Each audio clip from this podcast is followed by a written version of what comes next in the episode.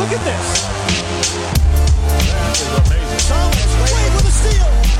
The emotions of Dirk Nowitzki. What he's always dreamed of. Hoping to have another chance after the bitter loss in 2006.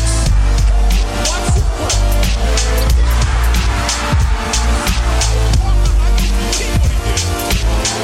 That is amazing. Hallo und willkommen zu Gut Next, dem deutschen Basketball-Podcast im Internet.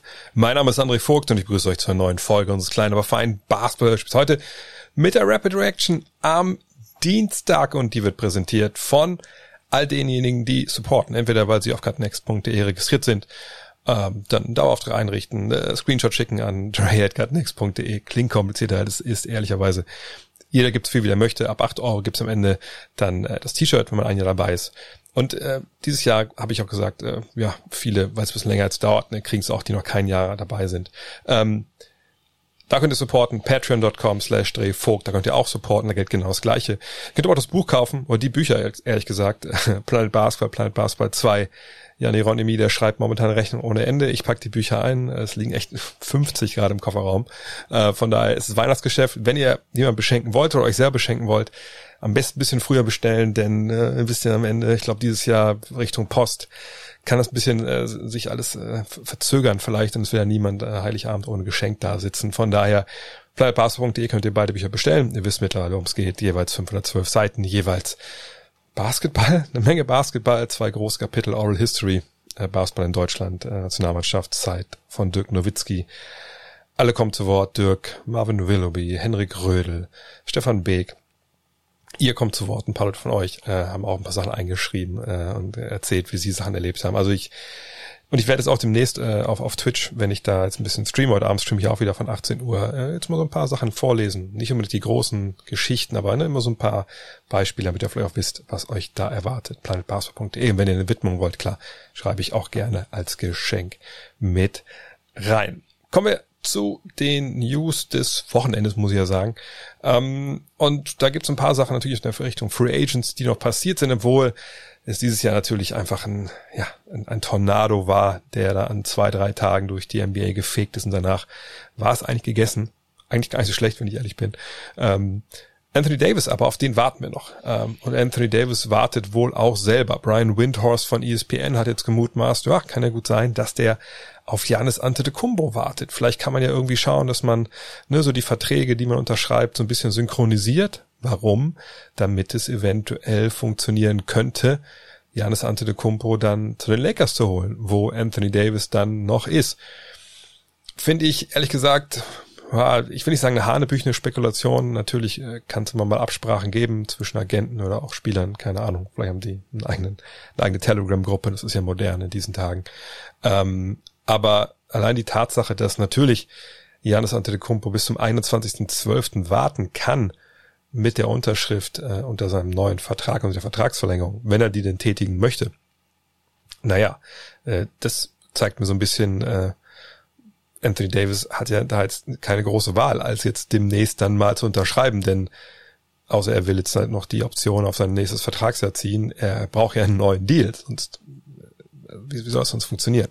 Und ich kann mir nicht vorstellen, dass er jetzt einfach sagt, ich nehme dieses eine Jahr noch und die die, also in Anführungszeichen Sicherheit, die ich habe mit einem neuen Vertrag, die, die ist mir jetzt erstmal egal. Klar, er wird wahrscheinlich keinen vier Jahres, fünf Jahres Vertrag unterschreiben ohne Ausstiegsklausel, äh, vielleicht so zwei plus eins oder auch zwei plus zwei, das ist ja alles möglich. Ähm, aber er wird natürlich eine relative Sicherheit haben wollen. Und Antetokounmpo auf der anderen Seite ist ja jemand, das ist ja schon so ein, ich will nicht sagen, das ist ein Zocker, aber wenn ihr ein bisschen seine Geschichte kennt, er hat ja damals auf dem NBA 2K Cover, wo er drauf, also viele so ähm, Wörter draufschreiben lassen, die ihm wichtig sind. Ein Punkt war auch Businessman. Und ähm, damit meinte er jetzt nicht irgendwelche Aktien oder so, die, die, die er investiert, sondern er hatte damals, er war ja ein Straßenhändler in, in Athen, da in der Plaka, in der Altstadt. Da hat er damals mit, mit seinen Brüdern und der Mutter, da haben die ja ihr Geld gemacht mit, mit diesen ja, mit, mit diesen Touri-Sachen, die man da verkauft. So. Und da hat er ne, mit den Leuten gequatscht, den Leuten das aufgequatscht und so. Und deswegen Businessman, weil er da jetzt dann sein Geld gemacht hat. Und diese Mentalität, die hat er immer noch. Also ich weiß nicht, ob ihr damals dabei wart bei diesem Event, was ich für, für NBA 2K ähm, damals in Athen moderiert habe, wo ja es revealed wurde, vorgestellt wurde, dass er halt auf dem Cover ist, was ja auch schon jeder wusste. Äh, da hat er eine, eine PS4 bekommen von nee, PS4, war es eine Xbox? Eine Xbox hat er bekommen. Genau, eine Xbox, die er dann, wo dann das Cover drauf gelasert war. Und ich meine, er kriegt das auf der Bühne und mehr oder weniger die Welt schaut zu und erst was er sagt, oh great, I put it straight on eBay. so. Also das, das ist so, glaube ich, das ist in dem einfach drin und das ist auch cool. Und deshalb kann ich nicht glauben, dass der sagt, okay, ja, dann ähm, warte ich jetzt mal nicht, bis die Saison quasi sie anfängt und gibt jemand anders vielleicht einen Vorteil. Es sei denn, er würde diesen Vorteil, würde gern haben, dass die den halt haben und dass man dann ne, vielleicht wirklich was zusammen machen kann. Ähm, ich, ich denke eigentlich nach allem, was man gelesen hat, ist er schon jemand, der, äh, wie gesagt, in Milwaukee bleiben will. Ich denke, der, der Deal von Holiday äh, ist einer, der ihm sicherlich auch ähm, ja, Mut macht. Und wenn er dann unterschreibt, an seiner Stelle, und so wie ich ihn lese, denke ich, dass er das rauszögern wird, damit eben alle anderen nicht damit planen können.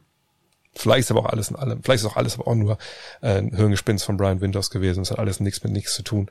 Aber wie gesagt, ich denke nicht, dass ähm, Antetokounmpo ihm anders irgendwie einen Vorteil verschafft, wenn er das nicht muss. Und ich glaube, er wird warten. Vielleicht nicht bis zum 21., aber auf jeden Fall äh, weiter noch rein. Warten wir es ab. Es gibt aber ein paar Spieler, die unterschrieben haben alles jetzt nicht mehr so die Verpflichtung, wo man denkt, um Gottes Willen, das ändert alles, aber schon ein paar relativ prominente Namen dabei.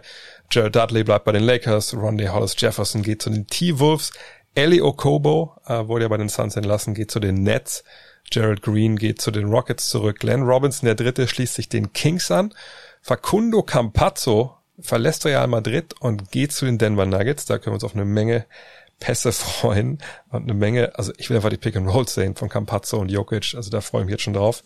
Ähm, und vielleicht der prominenteste Name, vielleicht auch der Spieler, der noch am meisten Einfluss nehmen kann, wenn er fit ist, aber da gehe ich mal von aus. Nicola Batum, der verlässt die Hornets, die haben ihn ja äh, gestretched, also ne, entlassen und sein Gehalt äh, aufgeteilt auf die nächsten Jahre und zahlen das dann. Ähm, aber er wird sich, hat sich glaube ich auch schon den LA Clippers angeschlossen und das gibt natürlich LA potenziell von der Bank nochmal so einen 3D-Mann. Mal schauen, wie gesagt, ne, wie fit ist er, wie Bock hat er, aber ich glaube, so, so ein Schritt zu den Clippers hin geht jetzt ja nicht ums Geld. Das Geld kriegt er aus Charlotte. Aber wenn du dann weißt, du willst da wirklich ähm, in Meisterschaften mitspielen und denke, das ist immer sein Ziel nach den Jahren jetzt in, in Charlotte, dann kann man erwarten, dass er, dass er fit ist und dann kann er wirklich den Clippers helfen. Nicht überbordend, dass er alles ändert, aber das ist ein Pickup, glaube ich, den ähm, ja, der ist schon bemerkenswert. Andrew Bogut, der wird nirgendwo mehr unterschreiben, außer vielleicht bei seinem nächsten Job, wenn er noch arbeiten möchte, denn der Australier geht in Rente. Er hat ja in den vergangenen zwei Jahren schon in Australien bei den Sydney Kings gespielt, war nochmal ganz kurz bei den Warriors zurück, ähm, war auch in äh, Australien in der NBL oder NBL 2019 noch MVP und äh, Defensive Player of the Year, aber jetzt ähm, ist es vorbei, ich glaube, er ist 36 Jahre alt. Ehemaliger erster Pick der Draft. Ähm, die Älteren werden sich erinnern, natürlich Champion geworden mit den Warriors und ähm, guter Typ. Bisschen schade, dass er damals nach seiner krassen, krassen Ellenbogenverletzung offensiv nicht mehr so teilhaben konnte, wie er das noch im College getan hat. Äh, aber defensiv natürlich und auch mit, mit seinen Pässen stellenweise, mit der, der Spielübersicht überragend. Und äh, ich muss ehrlich sagen, also damals äh, als ich das Glück hatte, auch bei den, bei den Finals der Warriors mit dabei zu sein, äh, bei den ersten. Das war schon also wirklich krass zu sehen, wie der Mann verteidigt hat, wie er Sachen gelesen hat, wie er sich bewegt hat. Das, das war schon richtig, richtig gut und ein bisschen schade, dass er in Rente geht, aber wie gesagt, war ja schon länger ein bisschen aus der NBA oder von der NBA-Bildfläche verschwunden. Ist aber nicht der einzige namhafte NBA-Spieler, der aufhört. Evan Turner hält ebenfalls, hört ebenfalls auf, nach zehn Jahren waren es, glaube ich, im Endeffekt in der NBA, ist äh, vielleicht, zum, vielleicht ja, erstaunlich will ich es nicht nennen, aber mich es auch so ein bisschen, bisschen kalt erwischt, in dem Sinne, dass ich dachte, Moment, ist er denn schon so alt? Der wurde doch erst gedraftet. Gedraftet wurde er aber schon 2011. Ähm, ist jetzt 32 Jahre alt, damals ja an, an zweiter Stelle hinter, war hinter John Wall, glaube ich, wenn ich mich nicht ganz äh, täusche. Und ähm, ja, Turner, ein Spieler, der in der NBA vielleicht nie so funktioniert hat, wie man das von einem zweiten Pick erwartet. Ähm, weil er auch jemand war, der ja, aus dem College kam, da hat er irgendwie alles gemacht, äh, aber nichts wirklich elitär richtig gut. Ähm, wurde auch vielleicht so ein bisschen, auch gerade in Philly, äh, ich will nicht sagen, die falsche Rolle gepresst, aber das war halt niemand, der, der dein Topscorer sein kann, eigentlich eher ein besserer Glue-Guy, wenn man ehrlich ist, hat auch nie den Dreier wirklich so getroffen, wie man es treffen müsste auf seiner Position. War vielleicht so einer der, der letzten College Stars, die, die früh gedraftet wurden, die, die nicht in dieses neue Profil passen, was wir heute halt wollen von unseren Flügeln, eben Dreier äh, und Defense oder Playmaking, ähm, Shot Creation. Den Dreier hat er einfach nie gehabt. Und auch wenn er die Assists verteilt hat, hatte ja auch eine Phase in Portland, wo er off the ball ganz Gutes gemacht hat. Und auch in Boston natürlich eine Zeit lang. Aber wie gesagt, die Karriere ist vorbei. Er geht aber zurück nach Boston, wird Assistant Coach bei den Celtics und deswegen ist es dann auch, glaube ich, noch eine ganz, ganz schöne Geschichte, dass sich da der Kreis schließt. Und heute mal wieder zu Gast hier bei Rapid Direction Ole Freax von Spox.com und vom Korpiger Podcast. Hallo Ole. Moin Dre. Wir wollen noch mal ein bisschen, es ist ja fast schon wieder Ewigkeiten her, dass wir Free Agency hatten, denn äh, die ganzen großen Deals sind ja gefühlt alle in 48 Stunden halt zumindest äh, bekannt geworden, über die Bühne gegangen, wirklich unterschrieben wurde es ja alles ein bisschen später. Stellen wir, ist ja noch gar nicht unterschrieben, Stichwort Anthony Davis. Aber wir wollen mal zurückschauen und ein bisschen gucken, ähm, ja, unseren Top-Deal jeweils küren dieser Free Agency und den Deal, den wir am allerschlechtesten fanden. Ähm, bevor wir da jetzt äh, hingehen und eben so küren oder in Dreck treten. Was sind so die Kriterien, die du anlegst bei, bei so einer Frage? Fangen wir mal mit dem besten Deal an. Also guckst du auf, aufs Sportliche, guckst du auf den Fit, guckst du auf die Kohle, ist es, eine, ist es ein Gemenge aus beiden? Wie bewertest du dann? Und nach welchen Kriterien bewertest du? Ist alles so ein, so ein bisschen mit drin. Also gerade wenn es jetzt irgendwie ein bisschen längerfristige Verträge sind, dann schaue ich schon auch darauf, macht das Sinn für den Spieler? Also kann der mit dem existierenden Team, was schon da ist, wachsen oder bringt er sie jetzt nur für eine Saison auf eine neue Stufe und passt aber eigentlich vom Alter her gar nicht zum Rest?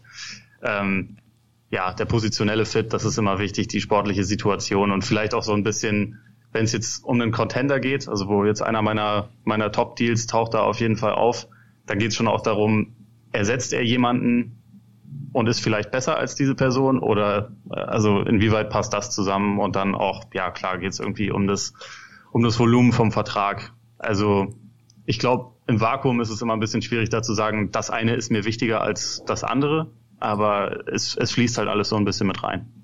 Ja, das finde ich auch, das Kontext natürlich, finde ich, also es ist auch schwer ne, in Sachen Free Agency, weil ähm, also bei so Trades fällt ja das Finanzielle, also fällt nicht ganz hinten runter, ne, sondern ne, da muss man auch gucken, ne, ver verbrauche ich mein Salary Cap die nächsten Jahre etc. pp. Aber bei Free Agency hat man normal immer dieses im Hintergrund dieses, ist der das Geld wert? Ne, ähm, ist das nicht zu viel? Ist das oder ist das super viel, super zu wenig für so einen Spieler? Super.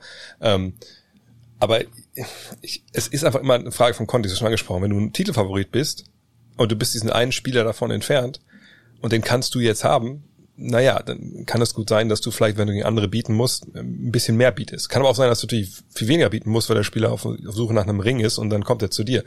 Ja. Gleiche ist, wenn, Beispiel Otto Porter vor ein paar Jahren da in, ähm, in, in Washington, du hast einen Spieler, du hast eine Mannschaft, die gerade zusammenwächst, der Spieler wird Free Agent, äh, du läufst Gefahr, den zu verlieren, du liegst selber über dem Salary Cap und äh, kannst aber, wenn er geht, keinen anderen Ersatz holen, und dann überbezahlst du, ist trotzdem kein guter Deal. Aber ne, das ist dann auch so ein bisschen äh, Zwang des Marktes und so. Weißt du, also ich finde, es gibt so viele Komponenten, die man da reinrechnen muss immer.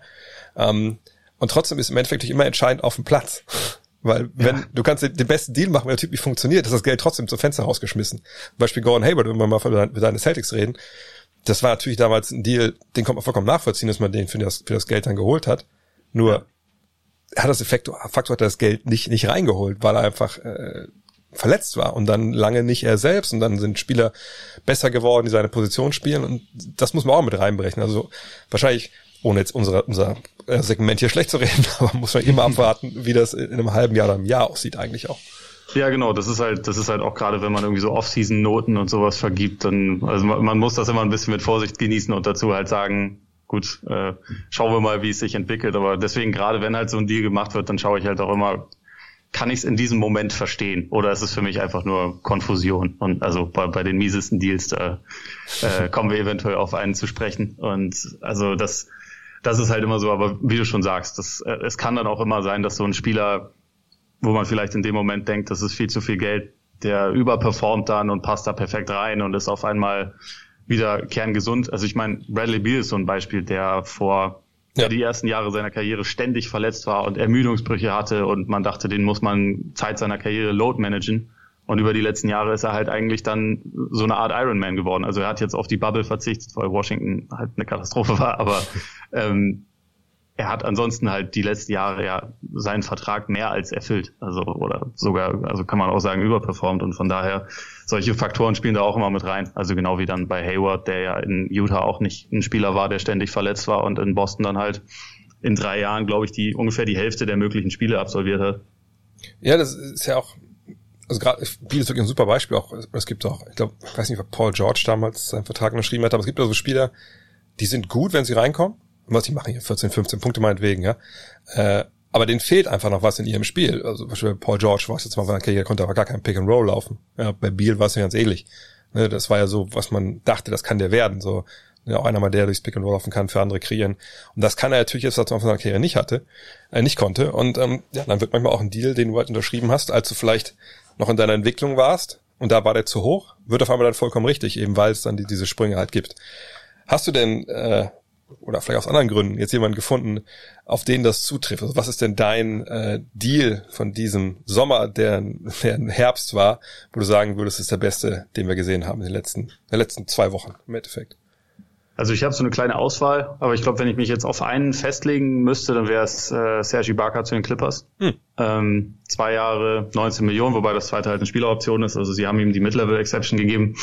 Und das ist so ein bisschen die Situation, was ich eben beschrieben habe. Das ist jetzt nicht jemand, der irgendwie das krasse Steigerungspotenzial noch hat, aber er ersetzt de facto Montrezl Harrell. Er ist für mich ein wertvollerer Spieler als Harrell. Nicht, weil er ein besserer Scorer ist, da kann man Harrell von mir aus rein äh, sehen, aber Ibaka ist halt einfach in den Playoffs zu gebrauchen, im Gegensatz zu Harrell. Das ist insofern ein sehr großer Unterschied. Der kann halt verteidigen, der kann auch werfen. Insofern kannst du ihn, glaube ich, ein bisschen organischer in das, in das System reinpacken und auch, halt auch in der Crunch-Time gebrauchen, wie es, wie es die Clippers spielen. Und insofern ist das für mich halt eine, eine glasklare Verstärkung, äh, die sie da haben. Und also, wenn man bedenkt, wie er die letzte Saison vor allem, also während der äh, regulären Saison auch geworfen hat und grundsätzlich als Scorer aufgetreten ist, dann ist es für mich auch ein guter Value. Das ist vielleicht auch so eine Situation, wenn jetzt ein Team wie, keine Ahnung, Charlotte Sergi Barker hätte haben wollen, hätten die ihm wahrscheinlich das Doppelte zahlen müssen an Jahresgehalt. Da kommt dann auch immer so ein bisschen hinzu. Du kannst auch bessere Deals machen, wenn du schon relativ nah am Titel bist, glaube ich. Aber also wie gesagt, so im, insgesamt finde ich das einfach ein super Fit und insofern ja, habe ich den da relativ weit oben stehen. Ja, hatte ich auch auf meiner Liste hier von, von den Deals, die, die ich richtig gut fand. Äh, bei ihm, eins, was ich ein bisschen schwierig finde, ist, also ich hatte letzte Woche auch mit, mit Dean Walle äh, hier in einem Premium-Podcast, haben so ein bisschen die Eastern Conference uns mal angeguckt in Sachen Free Agency oder überhaupt Off-Season, durch exerziert. Und äh, das ist ja das Vorteil, Vorteil, wenn du mit Dean sprichst. Dean äh, hat ja lange in L.A. gelebt und hat da, hängt auch mit Leuten halt ab. So, ne? das, das ist nicht mal wie Name-Dropping von ihm, sondern das ist halt, das ist sein Leben, weißt du. Und hm. Ich meine, der hat halt viel mit Serge Ibaka auch abgehangen. Und er meint, seine Boys immer gesagt, ja, Serge, was, also, was steht auf dem Pass, glaube ich, 32. Ja, kann man ja, vielleicht ja. mal ein, zwei Jahre oben drauf oder Ja, das, das Gerücht kenne ich ganz gut. Ja. und äh, so denke ich so, ja, ne, wann, wann kommt zu der Punkt? Aber das, im Endeffekt kann man es auch vernachlässigen, denn wenn er halbwegs das bringt, was er in, in Toronto gebracht hat, und ich glaube, da gilt das gleiche wie bei Marc Gasol, ähm, der das ja bei den Lakers dann äh, die Rolle quasi spielt, dann ist das eine, eine tolle Verstärkung. Und den kannst du halt spielen lassen gegen Jokic und Co. und Davis das kommt genau. bei Harrell halt nicht. Also das ist schon wirklich eine super passende Verstärkung. Luke Kennard finde ich auch äh, einen guten Deal gewesen äh, von den Clippers, weil der kam ja dann per Trade. Ähm, ich, ich hatte eine Menge Namen auf der Liste, nehme Ibaka noch, also Christian Wood auf der Liste, ich kann mal weiter vor, sind Tristan Thompson, ähm, Harrell selber auch, ähm, Robert Covington, Covington ähm, habe ich auch da stehen, ja. Ähm, das ist so für mich die, die so als, Free Agents kam, wo ich denke so, ja, macht einfach super Sinn, weil Josh Richardson macht auch extrem Sinn, nur das war eben auch ein Trade. Ähm, und ja, ich aber Covington auch, glaube ich, ne? Das war ja für Ariza und den. Ach, stimmt, Covington war auch ein Trade, genau, genau. Aber ähm, eine super Verstärkung auf jeden Fall. Ja, und ich habe mich im Endeffekt dann für, für Christian Wood entschieden, obwohl ich halt, ich habe ein großes Problem. Denn der neue starke Mann in, in, in Detroit, Troy Weaver, eigentlich natürlich ein Name, wo man jetzt nicht unbedingt so super äh, viel mit anfangen kann, aber den kannte ich schon ein bisschen länger, den Namen, weil A, ne, lungerte ja schon relativ lange in Oklahoma City rum. Ich, ich wusste auch, dass der ziemlich ähm, ausschlaggebend für war, dass damals Camilla Anthony nach Syracuse kam. Irgendwie, weil ich mal eine Story mal recherchiert hatte, da, da war Assistant. Ähm, und Anthony war damals ja nicht wirklich ähm, hoch rekrutiert. Dann hat er dafür gesorgt, dass Westbrook halt gedraftet wurde, ähm, von den Sonics, glaube ich, damals ja noch, ne? Ja. Ähm, und das ist einer, der wirklich Ahnung vom Basketball hat. Und alles, was man über den liest, ist halt, Alter, das ist halt ein super Brain, das ist eigentlich ein Scout, ein, ein Coach, der kommt aus der Ecke halt so, ne? Und wenn der dann einen wie Christian Wood gehen lässt, ich kann schon verstehen, dass man sagt, okay, also wir wollen was Neues aufbauen hier, naja, aber der ist auch nicht ewig alt und sie haben Mason Plumley geholt, so, ne? Also von daher ja. denke ich mir jetzt auch so, okay, äh, ist das jetzt wirklich ein, ein Alarmsignal, wenn so einer, der wirklich einen super Plan hat, den gehen lässt, obwohl der vergangenes Jahr recht gute Leistung gebracht hat und man da ganz kleine Entwicklung sieht? Und es war jetzt auch kein exorbitant Receiver, vier Jahre, glaube ich, in 40 Millionen oder sowas. Ähm, also ist das ein Alarmsignal oder hat er doch keine Ahnung, weil er eben Mason Plumlee, Jaleel Ocker vorholt, einen Rookie Center drafted. Ich gehe einfach damit, dass ich denke, okay, Christian Wood, auch weil ich letztes Jahr von dem gesehen habe, sicherlich bei den Pistons, ne, in einem Jahr, wo es um nicht viel ging. Aber ähm, der Typ mit der Fähigkeit auch Pick and Pop zu spielen, nicht nur Pick and Roll, was er auch kann, das dann neben Westbrook, neben Harden, wenn man davon ausgeht, dass die dabei bleiben, das finde ich eigentlich richtig guter, gute Verstärkung, weil es einfach von den, von den Fähigkeiten und Fertigkeiten, die er hat, super passt, vor allem halt zu Harden, wenn der denn damit klarkommt, dass er auch mal wieder Pick and Roll laufen muss, wenn er einfach nur Dreier ballern will aus dem Dribbling, dann ist es vielleicht auch egal. Aber deshalb würde ich sagen, äh, Christian Wood finde find ich da super. Aber ich würde eine andere Verpflichtung noch ansprechen wollen, die mir auf Platz zwei stand, äh, die deine Celtics betrifft, denn ich finde Tristan Thompson, das war für mich jetzt, ich habe lange überlegt, Tristan Thompson oder Christian Wood, aber ich finde Tristan Thompson passt für die Celtics perfekt und ist vielleicht der eine Spieler, der vielleicht, ich will nicht sagen, das größte Loch stopft, aber der wirklich eine, eine ganz klare Schwäche ausmerzt. Oder, oder siehst du äh, Thompson kritisch für deine Celtics? Nö, ich sehe ich sehe das schon ähnlich. Also die einzige Frage, die ich bei ihm habe, ist, gibt's so den Tristan Thompson von vor zwei, drei Jahren noch? Also er ist jetzt nicht so alt, aber man hat es halt einfach über die letzten beiden Jahre, wo Cleveland einfach Irrelevanz quasi neu definiert hat, hat man es halt einfach nicht so gesehen. Und also wenn ein Center dann am Korb irgendwie so 50 Prozent abschließt und so, das sind schon äh, bisschen Alarmsignale für mich. Deswegen dachte ich, okay, so, das ist schon auch ein Vertrauensbeweis, dem dann die ganze Mid-Level-Exception zu geben. Aber also, wenn es den Spieler von vor zwei Jahren noch gibt, dann ist es, ist es eine überragende äh, Verpflichtung für Boston. Also das würde ich, das würde ich dann auf jeden Fall auch so sehen. Also allein schon ich meine, Enes Kanter war ein guter Rebounder, den man aber halt defensiv nicht gebrauchen konnte. Und ansonsten haben sie halt einfach seit Jahren wirklich Probleme beim Rebound. Da ist, glaube ich, Thompson auf jeden Fall eine Verstärkung, gerade offensiv. Ähm, er ist dazu ausreichend mobil, dass es halt in dieses Switch-lastige Schema, was die Celtics defensiv gerne spielen, glaube ich, sehr, sehr gut reinpasst. Und also insofern sehe ich, sehe ich das auf jeden Fall auch sehr, sehr positiv. Ja, und ich, ich glaube, dass er jemand ist, weil auch da, glaube ich, ist Kontext wichtig. Ne? Spiel in Cleveland, ähm, ist dann auch einer von den, den Boys von LeBron, so, ne, kriegt dann einen dicken Vertrag und verkauft so ein bisschen seine basketballerische Seele damit, weil LeBron halt geht und er muss noch da bleiben. Und ich glaube, das schlägt ja einfach auch so ähm, statistisch, glaube ich, aufs Gemüt. Ne? Ja. Und äh, hat ja auch so ein bisschen Verletzungspech dann gehabt. Ähm, oder keinen Bock, wie man das halt definieren will. Und bei dem habe ich echt die Hoffnung, dass er dann bei den Celtics mit einem Supercoach, mit, mit einer tollen Kultur einfach also ich glaube, so er und Smart, das kann so dieses, dieses Duo werden, was so ein bisschen unangenehm wird für den Gegner. Also ich meine, ja. also ne, Smarter sowieso. Und dann hast du aber auch noch, auch noch ihn, ob er jetzt startet oder, oder Daniel Theiss, glaube ich, hängt so ein bisschen auch dann von den jeweiligen Matchups ab. Aber da denke ich, also da muss man sich jetzt um die fünf bei den bei den Celtics keine, keine Sorgen mehr machen. Also ich fand das, fand ja, das genau. richtig, richtig gut. Das war ja auch ein Name, also, der auch schon länger mit, mit Boston in Verbindung gebracht wurde. Ja, ich, also ich hätte mir auch vorstellen können, dass der letzte Saison wenn man ihn quasi in das Team noch reingepackt hätte, den Unterschied hätte machen können zwischen ja. Conference Finals und Finals für Boston. Also sie hätten dann, glaube ich, auch mit ihm nicht, nicht die Lakers schlagen können, aber sie hätten, glaube ich, ja, vielleicht an Miami vorbeikommen können. Von, von daher ist das, glaube ich, schon auf jeden Fall sehr gut. Und ich glaube, der große Unterschied ist einfach wirklich jetzt, jetzt hat Stevens auf jeden Fall schon mal zwei Center, die er halt bedenkenlos reinpacken kann und ohne dabei quasi cute zu werden mit so einer Lösung wie Grant Williams mit seinen 1,98 oder wie groß er ist, auf die ja. 5 zu setzen oder auch mal Jalen Brown, sondern das sind jetzt halt zwei legitime Bigs, auch wenn Thais natürlich relativ klein ist. Trotzdem ist das jemand, der diese Rolle da sehr gut spielen kann. Dazu hast du noch die Option, dass Robert Williams eventuell irgendwann im Laufe der Saison halt wirklich ein fester Rotationsspieler auch werden kann und dann ist die Position auf jeden Fall besser geworden in Boston. Ja, ja das sehe ich, sehe ich auch vollkommen so.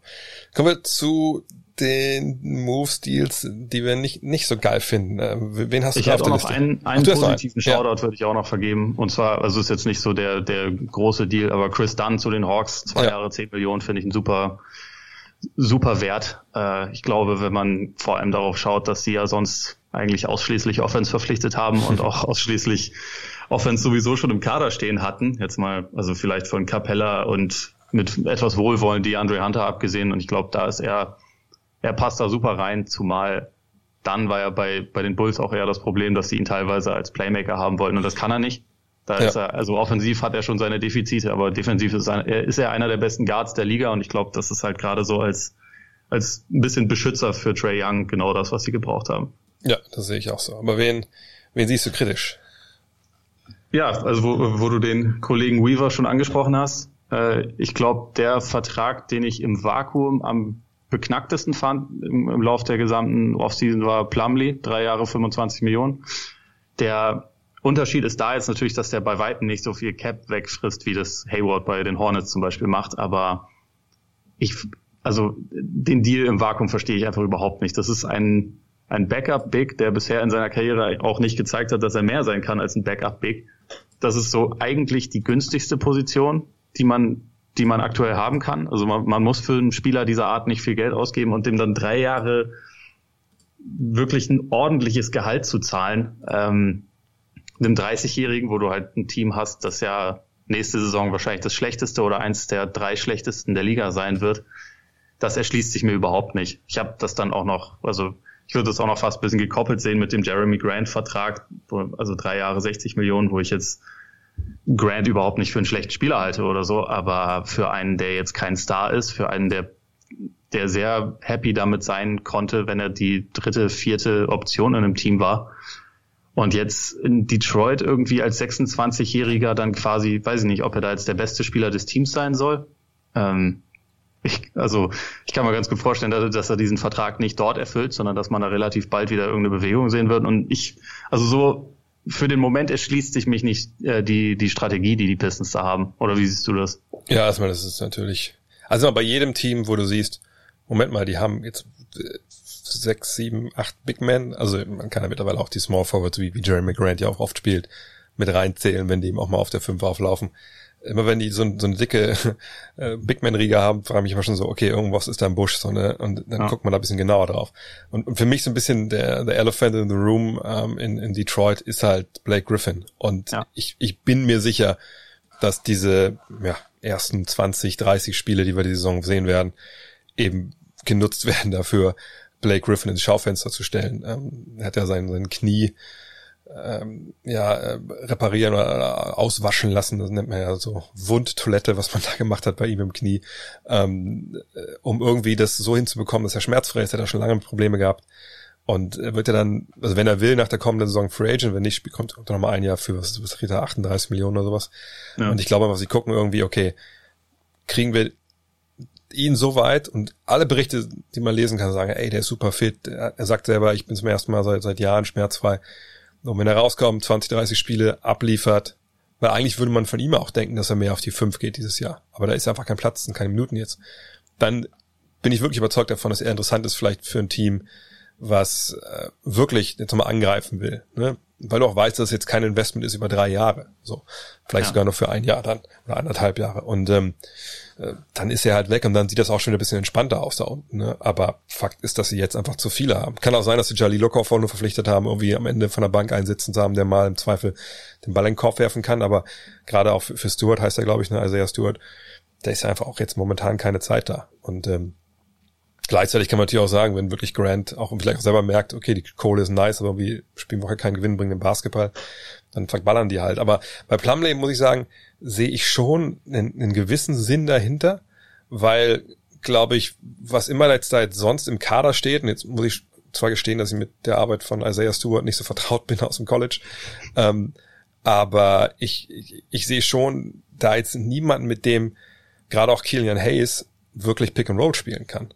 Und das ist ja die eine Sache, die Plumley wirklich unglaublich gut macht. Ne, er spielt nun mal sehr, sehr gutes Pick and Roll. Also wenn man bei Synergy guckt, der ist ja einer, der so ein Excellent Rating hat. Wenn man guckt, so über 100 Ballbesitze aus dem Pick and Roll abgeschlossen, da ist er auf Nummer 8 in der Liga.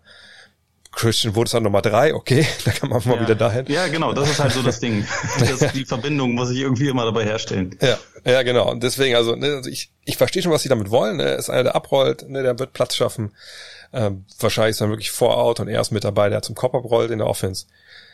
Frage ist halt, hätte das Wood nicht auch gemacht und auch für ähnliches Geld. Ne? Das ist halt, das muss ich mal die Frage, die man stellen muss. Aber weiß natürlich auch nicht, wollte der da bleiben. Er war kein Restricted Free Agent, ne? Der war ja so ein Zweitrunden-Pick ja. oder so, ne?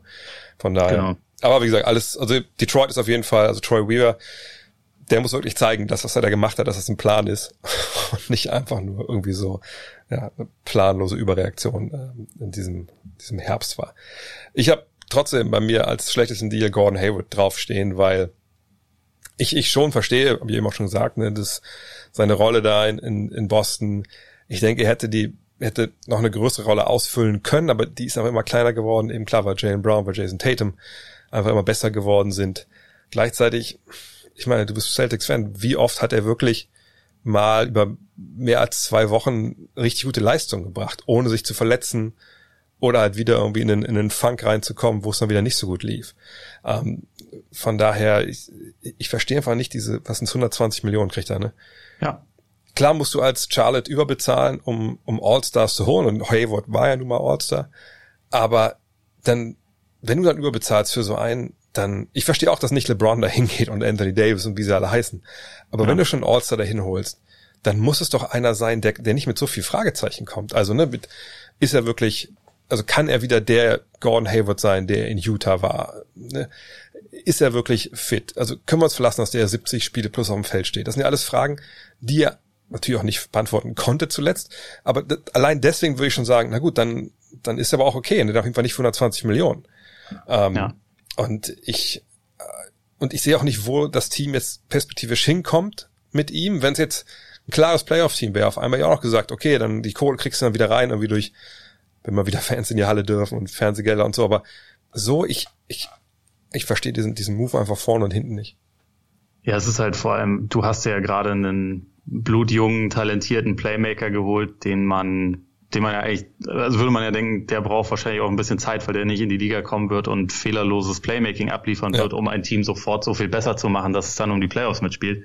Ähm, mit Hayward hat er natürlich einen Abnehmer. Also das ist dann schon, wenn man davon ausgeht, dass er vielleicht die Form, die er letzte Saison für die ersten paar Saisonwochen vor seiner nächsten Verletzung hatte, wenn er das quasi weiter abrufen kann, dann dann ist das ja sportlich natürlich irgendwie schon eine Verstärkung, aber es macht halt da auch in Sachen Timeline einfach nicht so viel Sinn, weil er, ich glaube, elf Jahre älter ist als Lamello Ball und äh, bis Lamello Ball dann vielleicht so ansatzweise in seiner Prime ist, was ist dann Hayward? So, deswegen, man, also gerade da könnte man ja auch sehen, sie haben jetzt ein richtig großes Talent, aber sonst haben sie ja, also gehört Charlotte ja immer noch zu den Teams, die wirklich sehr, sehr wenig junges richtig großes Potenzial haben. Also PJ Washington mag ich ganz gerne. Devontae Graham hat letzte Saison zumindest zum Start der Saison gut gespielt, wurde dann mit der Zeit immer ein bisschen schlechter, aber äh, da kann man schon auch noch sagen, da ist so ein bisschen Potenzial vorhanden und äh, Bridges auch, aber eigentlich brauchen die ja händeringend immer noch Leute und da hätte man auch sagen können, gut, diese Saison stinken wir nochmal, nächste Saison haben wir dann nochmal ein, zwei hohe Picks und haben dann, sie hätten dann ja unglaublich viel Geld gehabt, weil dieser Batum-Vertrag dann ja auch ausgelaufen wäre. Jetzt ist es stattdessen so, dass man ihn sogar stretchen musste, ja. um äh, Platz für Hayward zu machen. Und deswegen muss man das eigentlich so rechnen, dass der die ersten drei Jahre seines Vertrags 39 Millionen Dollar quasi auffrisst. Und das ist dann schon, ja, schwer zu rechtfertigen. Also egal wie, wie sehr man da Devil's Advocate spielen will und sagen so, ja, aber gut, äh, irgendwie, irgendwie bringt er ja schon was, weil, also das, ich, ich sehe das schon auch sehr zerstörerisch. Und da ist halt der Unterschied zu Plumlead, dass es, wie gesagt, so ein Riesenteil des, der Flexibilität einfach auffrisst. Ja, und vor allem wollen sie jetzt jeden Spieler bei den Celtics nehmen, der da irgendwie auch sortiert wird. Ne? ja. Jetzt Rosier letztes Jahr für viel Geld, jetzt ähm, den Kollegen äh, Hayward und Batum. Da muss man sagen, aus dem ist ja dann auch wieder eine relativ gute Verpflichtung geworden. Das war, glaube ich, vergangene, oder gestern Nacht, glaube ich, kam es da, glaube ich, raus, der zu, auch zu den Clippers geht. Ja. Ähm, so, also der, der macht dann richtig. Ja, ich, ich, ich verstehe es wirklich nicht. Ähm, ich, ich fand auch den, den Ball-Pick schon nicht so richtig passend, weil du hast den Namen schon genannt, ne? Graham, ähm, Rosier, Monk kann man ja auch noch nennen, Bridges. Wie passt der da jetzt mit rein? Ist dann ja auch ein bisschen wenig Spielzeit für alle. Wir werden es abwarten. Ist ja nicht so, dass, dass Michael Jordan äh, nicht, nicht schon in der Vergangenheit super viele Teams zusammengebaut hätte, die die es weit in die Playoffs geschafft haben, Eben. gerade über die Draft. Ja, mal gucken, mal gucken, was da kommt. Aber alles in allem, glaube ich, ähm, wenn man vielleicht eins Sätze noch zum Fazit von dieser Offseason hat, ich fand überraschenderweise äh, wenig schlechte Deals. Also ich, ich musste echt, also das heißt, ich musste nicht lange suchen, weil Gordon Hayward, das, der war ja so publik. Der drängte sich auf, ne? Genau, aber weil ich danach, ich wollte, eigentlich wollte ich ihn nicht nehmen, aber danach fiel mir wirklich wenig ein. So, auch eben, weil ich bei Plumlee gesehen habe, okay, excellent in Pick and Roll. Aber sonst fand ich, muss ich sagen, hm, also die Liga scheint doch wirklich, wirklich weiterhin smarter zu werden von, von Jahr zu Jahr. Kann ich dich vielleicht noch für Marcus Morris begeistern? Vier Jahre, 64 Millionen? Ja, okay. Ähm, auf der da habe ich, da hab ich ein bisschen gestaunt. Also weil ja. der jetzt auch, glaube ich, schon 31 ist und der Vertrag, soweit ich weiß, voll garantiert ist. Das ist dann halt schon nochmal relativ heftig. Aber da denke ich wieder, das ist halt so ein Deal, wo man auch wieder den Kontext sehen muss. Und das, klar, Kontext macht aus einem schlechten Deal keinen guten Deal. Aber ähm, ich, ich glaube, da, wo die Clippers jetzt sind, ne, also nach dieser Saison, an diesem Punkt, wo man sagen muss, okay, ähm, die Lakers sind besser geworden, klar besser geworden mit Schröder, mit Matthews, mit Harrell, äh, mit Gasol. Ähm, was machen wir eigentlich? So, und dann ja. kann man sagen, ist alles gut, eigentlich ist es sehr gut gelaufen. Ne? Sie haben Ken Kennard, Kennard geholt, Ibaka ersetzt Harrell, der viel besser passt. Ähm, sie holen Batum, aber sie halten vor allem auch Morris, der eigentlich auch ein bisschen der Schlüssel so war für dieses Line-Up ganz ohne Center. Und ich glaube, wenn du ihn verlierst, dann, ich will nicht sagen, dann bist du richtig viel schlechter, aber ich denke einfach, das war so ein Kitchen Sink Move. Also entweder ja. wir machen es richtig oder machen es halt nicht. Ne? Also von daher habe ich es halt nicht, ganz, ersetzen. Ja, von daher habe ich es nicht ganz so kritisch gesehen. Ähm, aber mal gucken, vielleicht sollte er aufhören, Leute von hinten auf den Kopf zu hauen. Dann sieht man das vielleicht auch. ja, das, das wäre vielleicht eine Idee. Außerdem muss man sagen, er hat natürlich nicht wirklich funktioniert. Äh, ja. in, den, in den 20 Spielen, die er in der regulären Saison gemacht hat. Playoffs hat er ja einige Lichtmomente gehabt. Ähm, aber auch da, glaube ich, man kann das schon erwarten, dass er dann, wenn es dann wirklich äh, in die richtige Saison geht. Und wenn er aus dem Playoff liefert, ne, seine zwölf Punkte, fünf Rebounds aus dem Feld 50 Prozent und von der Dreierlinie 47, das ist vielleicht ein bisschen viel, aber sagen wir mal über 40, dann ist er die Kohle vielleicht wirklich auch wert. Ne? Und ich denke ja. auch nicht, dass es da wirklich um, um in drei Jahren geht, sondern es geht um die nächsten ein, zwei Jahre. Und da musst du halt alles machen, was du kannst, damit deine beiden Stars, und damit muss man auch, glaube ich, dann Playoff P mit, mit einberechnen, dass sie Bock haben, da weiter Basketball zu spielen. Ich bin immer sehr ja. gespannt. Also ähm, mal gucken. gucken Sonst was geht kommt. Kawhi einfach nächste Saison nach Miami, wenn er aus seinem Vertrag aussteigen kann. Das wäre ein teuflischer Move, der in der heutigen NBA nicht auszuschließen ist. Äh, ist gar nichts auszuschließen. Ähm, aber glaubst du denn, glaubst du, wir sehen noch am Quark abschließen, glaubst du, wir sehen noch einen, einen großen Trade, vielleicht nicht dieses Jahr, aber ähm, bis zum zum All-Star-Break, der dieses Jahr keiner ist im, im März?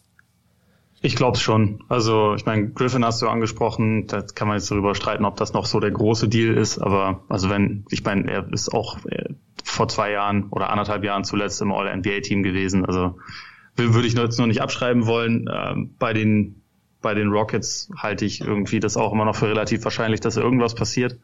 Also ich glaube, sie werden die Saison mit Westbrook und Harden eröffnen, aber ich glaube, sie werden sie nicht unbedingt mit beiden beenden. Ähm, da ist halt einfach so ein bisschen die Frage, was möglich ist, aber ja, da gehe ich eigentlich schon davon aus, dass noch was passiert und auf einer etwas geringeren Skala glaube ich eigentlich auch, dass die, dass die Clippers nochmal aktiv werden, weil das, was sie nicht gemacht haben, ist einen Point Guard zu holen, der so ein bisschen Creation übernehmen kann. Da gibt's ja im Moment das Gerücht mit Scary Terry, vielleicht wird der's. Also ich glaube, das wäre tatsächlich ein Spieler, der ihnen jetzt nicht unbedingt schaden würde, wenn sie den noch irgendwie kriegen. Das stimmt. Red Jackson ist ja auch noch Free Agent, aber ich weiß auch nicht, ob wie zufrieden sie mit dem im Endeffekt dann waren.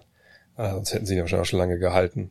Oder ja. jetzt. Aber andererseits, bei so einem Spieler wie ihm kann man sich auch denken, okay, wahrscheinlich wollte er jetzt nicht direkt das erste Angebot annehmen. Aber wenn er nicht bald sich entscheidet, dann spielt er vielleicht auch bei den Guangdong Southern Tigers nächstes Jahr. Auch nice. Ja, ich bin gespannt. Griffin, ich meine, Griffin, ich habe irgendwo mal gelesen, das war aber nur so, glaube ich, so, so, so eine Blogger-Meinung.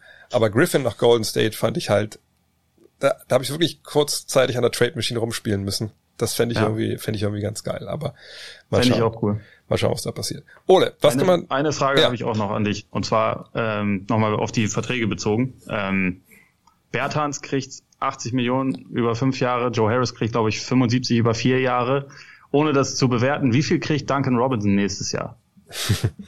Ja, äh, ich sag mal so, das ist auch eine Frage, glaube ich, die, die den guten Pat Riley sicherlich umtreiben wird. Ähm, aber ich, also ich denke, das muss schon auch wieder diese Hausnummer sein. Ich meine, manchmal sehen wir es ja auch, dass von Jahr zu Jahr, je nachdem, wie, wie, wie der Markt sich aufstellt, wer Cap Space hat und so, ne, dann kann, kannst du mal Glück haben und kriegst einen Spieler ein bisschen billiger. Aber ich denke, ja, darum wird es sich halt auch ungefähr drehen. Also ich glaube nicht, dass es mehr werden wird unbedingt, außer irgendwer ist total obszön und, und bietet da super viel, weil einfach er schon Defizite hat, die die, die beiden Kollegen natürlich auch haben. Ne? Ja. Ähm, und, und deshalb, glaube ich, gibt's da so, ein, ja, so eine Grenze. Aber ja, das Geld äh, sehe ich auch bei ihm. Und dann kann er seinem, seinem Kumpel Moritz Wagner sicherlich mal zum Essen einladen mit, mit der Kohle. Aber das, ich meine, das ist ja auch genau der, der Spielertyp. Ne? Und man hat es ja auch gesehen in Miami, so wie sie ihn eingesetzt haben und, und, und so wie er die, diese Rolle gespielt hat. Ich finde das, ich weiß nicht, ob wir schon mal besprochen haben, aber ich finde, die, so wie er die Rolle spielt, das sieht man auch nicht, also ich finde das relativ einzigartig in der NBA, wie er das gerade macht. Dass er aus, aus diesen Handoffs äh, rauskommt und dann auf dieses, weißt du, abspringen und in der Luft den Ball dann passen, weil er zum Wurf hochgeht und dann sieht er aber den Abroller und solche Geschichten. Oder ja. auch, auch, auch wie er dann, auch vielleicht schon mal sagen, sich springt hoch, merkt er ist nicht frei, passt den Ball, landet, läuft direkt den nächsten Dreier rein. So ein bisschen Clay Thompson-esque auch. Also ich, ich finde den Typen super, aber ich, ich glaube, was ihn zum Beispiel von Clay Thompson unterscheidet, ist einfach, natürlich defensiv da viel, viel weniger ist. Und ich glaube nicht, ja. dass das auch großartig, dass da großartig viel kommt. Äh, und von daher glaube ich, dass das so, die, die nur Hausnummer, die du da genannt hast, so 75, 80 Millionen. Ich denke, die, die, das Geld wartet für ihn dann auch. Also ich glaub, die Hoffnung ist, dass Michael Jordan das persönlich nimmt. was ja immer passieren kann. Und dann, dann ja, geht das vielleicht auch noch mehr. Ja, ja. Obwohl nächstes Jahr haben wir ja ein paar Teams, die die Cap Space haben wahrscheinlich. Ähm, dann mal schauen, wer da, wer da das Scheckbuch auf den Tisch legt. Ole, was, was kann man gerade von, von dir lesen oder hören? Ähm, Korbjäger Podcast kann man hören, äh, lesen. Jetzt ein paar Tage nix. Nächste Woche bin ich wieder da, aktuell. Bisschen, bisschen Freizeit, bisschen abbummeln. Momentan ist ja auch echt gesagt nicht viel los, muss man sagen. Also deswegen, also Ruhe vor dem Sturm.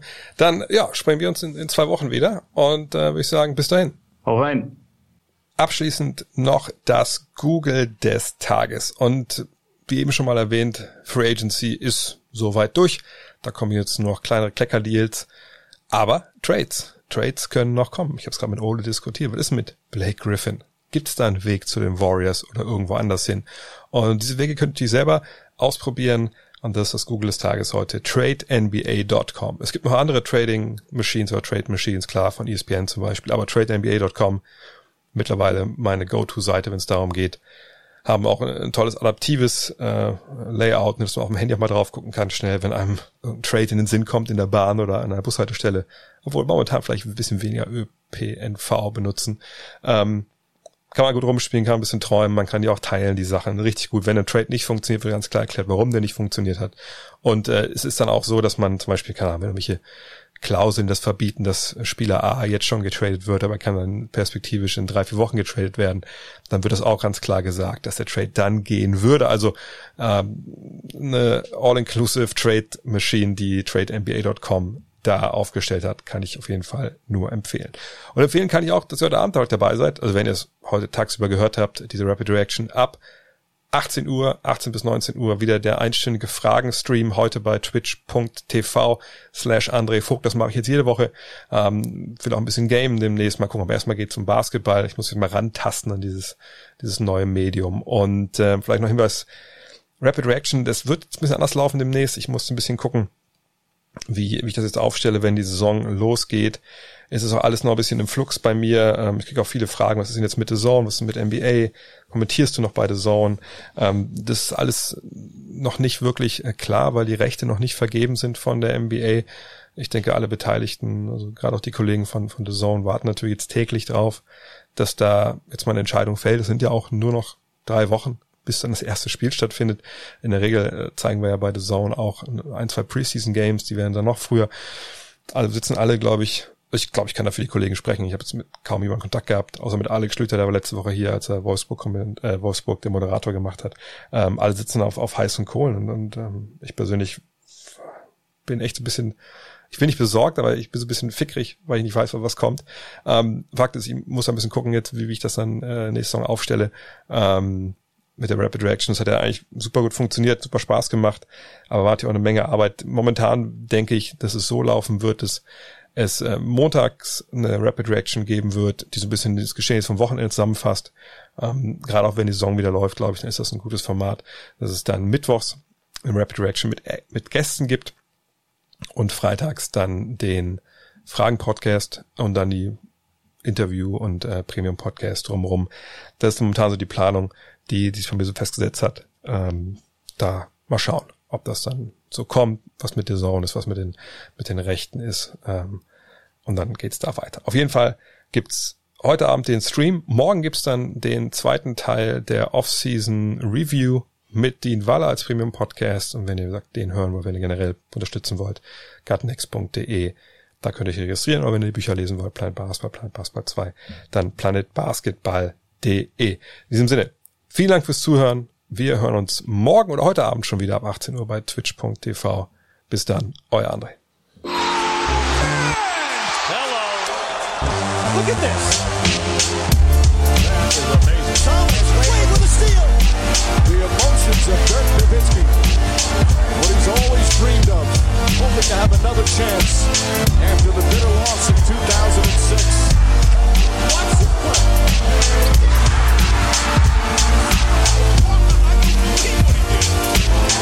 That is amazing.